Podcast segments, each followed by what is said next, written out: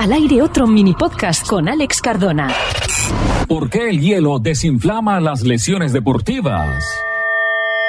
El frío aminora la alteración de la permeabilidad vascular y modificaciones leucocitarias que causan la inflamación y elevación de la temperatura en la zona afectada, por lo que también frena las hemorragias.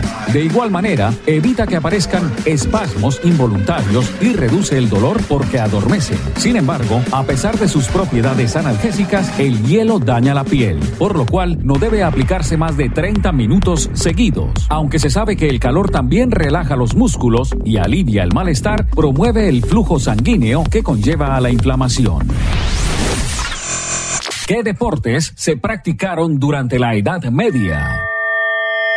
A diferencia de las competencias atléticas celebradas en la época clásica, durante el medioevo, los eventos de este tipo estaban muy poco organizados. Además, eran casi nulos y consistían básicamente en lanzamiento de piedras o de sacos con granos para los hombres y carreras en sacos para las mujeres. El deporte más atractivo era una especie de fútbol en el que se enfrentaban los varones casados contra los solteros o los representantes de un feudo contra otro. Al final del periodo medieval, a principios de del siglo XVI se disputaban torneos de arquería.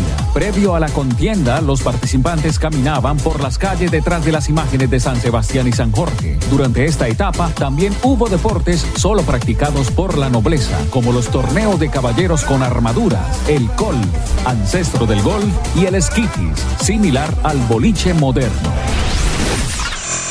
¿Qué es el bozabal?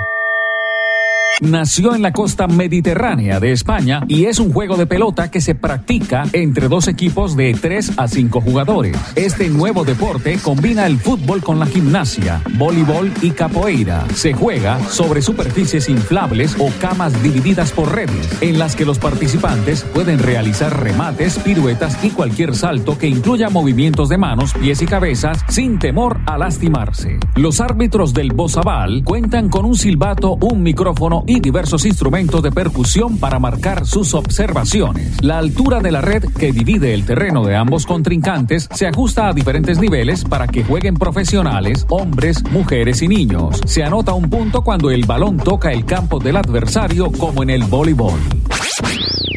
Al aire otro mini podcast con Alex Cardona.